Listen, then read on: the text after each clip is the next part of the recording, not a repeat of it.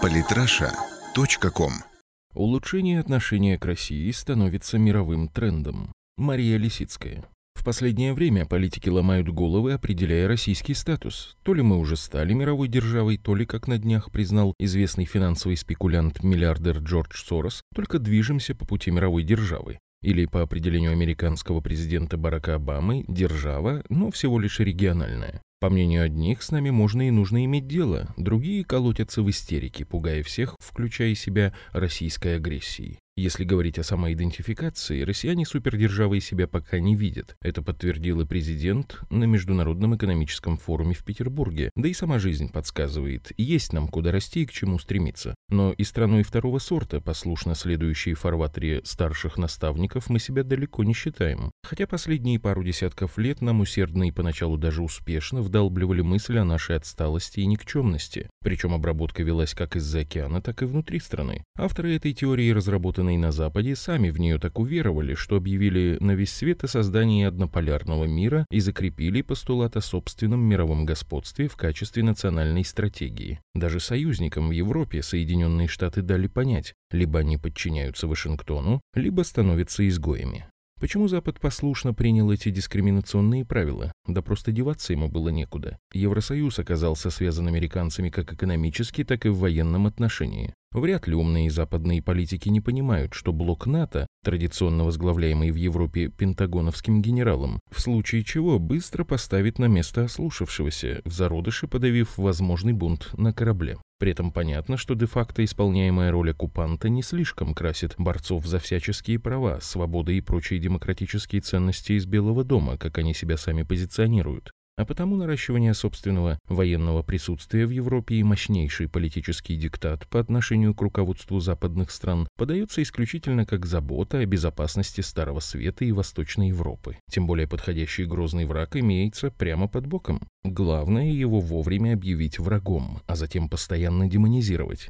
К слову, чтобы вполне себе добродушный русский медведь изредка рычал, пугая трепетных европейцев, его подтравливают уже несколько последних лет. Томас Барнетт из Викистрат еще в 2011 году писал в своей последней колонке World Politics Review о том, что когда Москва стряхнула с себя империю, ей сразу дали понять, что России в европейских рядах не место. И он же пришел к выводу. На самом деле просто поразительно, как мало проблем Москва создала миру после распада Советского Союза. Вместе с тем Москве проблемы создавали чрезвычайно активно. Самое главное, западные партнеры нарушили собственное обещание, аннексировав буферную зону за счет вступления в блок НАТО бывших стран-членов Варшавского договора. После того, как военные базы Альянса придвинулись практически к российским границам и в нарушении всех договоренностей развернули системы ПРО, было бы странным, нелогичным и недальновидным игнорировать эту игру мускулами. Да и на военные учения, все чаще проводимые в странах Восточной Европы, закрывать глаза было бы по меньшей мере легкомысленно. Однако вынужденные ответные оборонительные шаги России воспринимаются на Западе чрезвычайно нервно. Причем особенно истерят бывшие союзные республики Прибалтики и страны социалистического лагеря из Восточной Европы. Почему? Объяснение этому есть. Во-первых, до сих пор не забыты времена Холодной войны, когда именно эти страны подвергались мощнейшей идеологической обработке.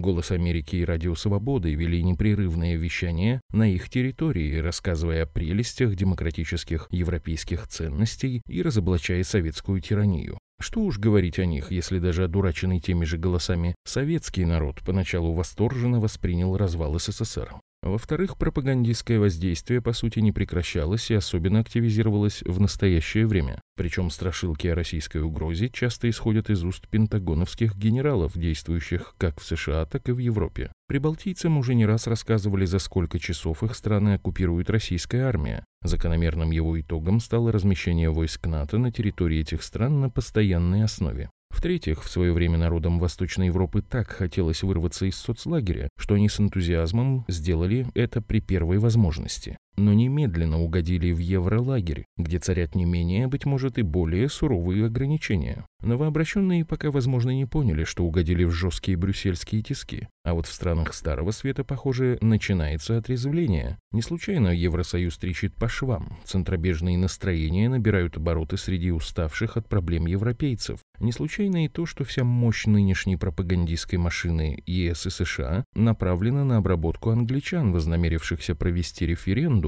о выходе из Евросоюза. И здесь все средства хороши, включая привычный набор страшилок. В частности, возвращаясь к выступлению Джорджа Сороса на мероприятии, организованном «Открытой Россией» Ходорковского, стоит отметить одну особенность. Миллиардер связал возрождение России с разрушением Евросоюза и провел немудреную историческую параллель. Мол, в свое время расцвет ЕС пришелся аккурат на развал СССР. Посыл прост. Не хотите повторить путь восточного соседа, держитесь вместе. В противном случае грозный противник станет еще сильнее и разгромит всех поодиночке. Неизвестно, скажутся ли исторические изыскания Сороса на результатах Брексита, но то, что на защиту Евросоюза брошена тяжелая артиллерия и в ход пошла пресловутая российская угроза, символично. В трудную для Брюсселя и Вашингтона минуту из рукава, как правило, достают козырного туза, страх европейцев перед нашей страной. Нынче же минута не просто трудная, но и наиважнейшая. Если Великобритания проголосует таки за выход из ЕС, то за этим вполне может последовать возникновение эффекта домино, чего западным политикам и их старшим вожатым из Вашингтона допустить уж никак нельзя. Однако даже на этом фоне, раздираемая внутренними противоречиями Европа уже не столь послушно смотрит в рот большому брату из Белого дома.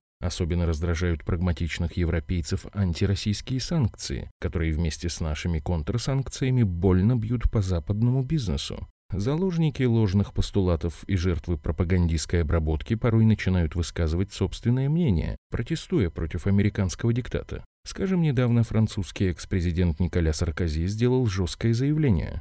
Даже с учетом моих дружеских чувств к американскому народу, я хочу прямо сказать, не Обаме решать, кто является противником для Франции, а кто нет. Что касается дальнейших взаимоотношений с Россией, мнение Саркози таково. Необходимы позитивные сдвиги в российско-европейских отношениях. Таковыми может стать постепенное взаимное снятие санкций и встречные шаги обеих сторон. На днях вспылил и финский президент Саули Ниинисте, которому министр обороны Швеции прочитал аннотацию из-за решения пригласить Финляндию Владимира Путина, продемонстрировав тем самым некий тренд изменения отношения к России на Западе. Во всех частях мира я слышал о том, насколько важно, чтобы международное сообщество дало России понять, что она поступила неправильно, но при этом она рассматривается как страна, поддерживать диалог с которой не менее важно, чем со всеми остальными.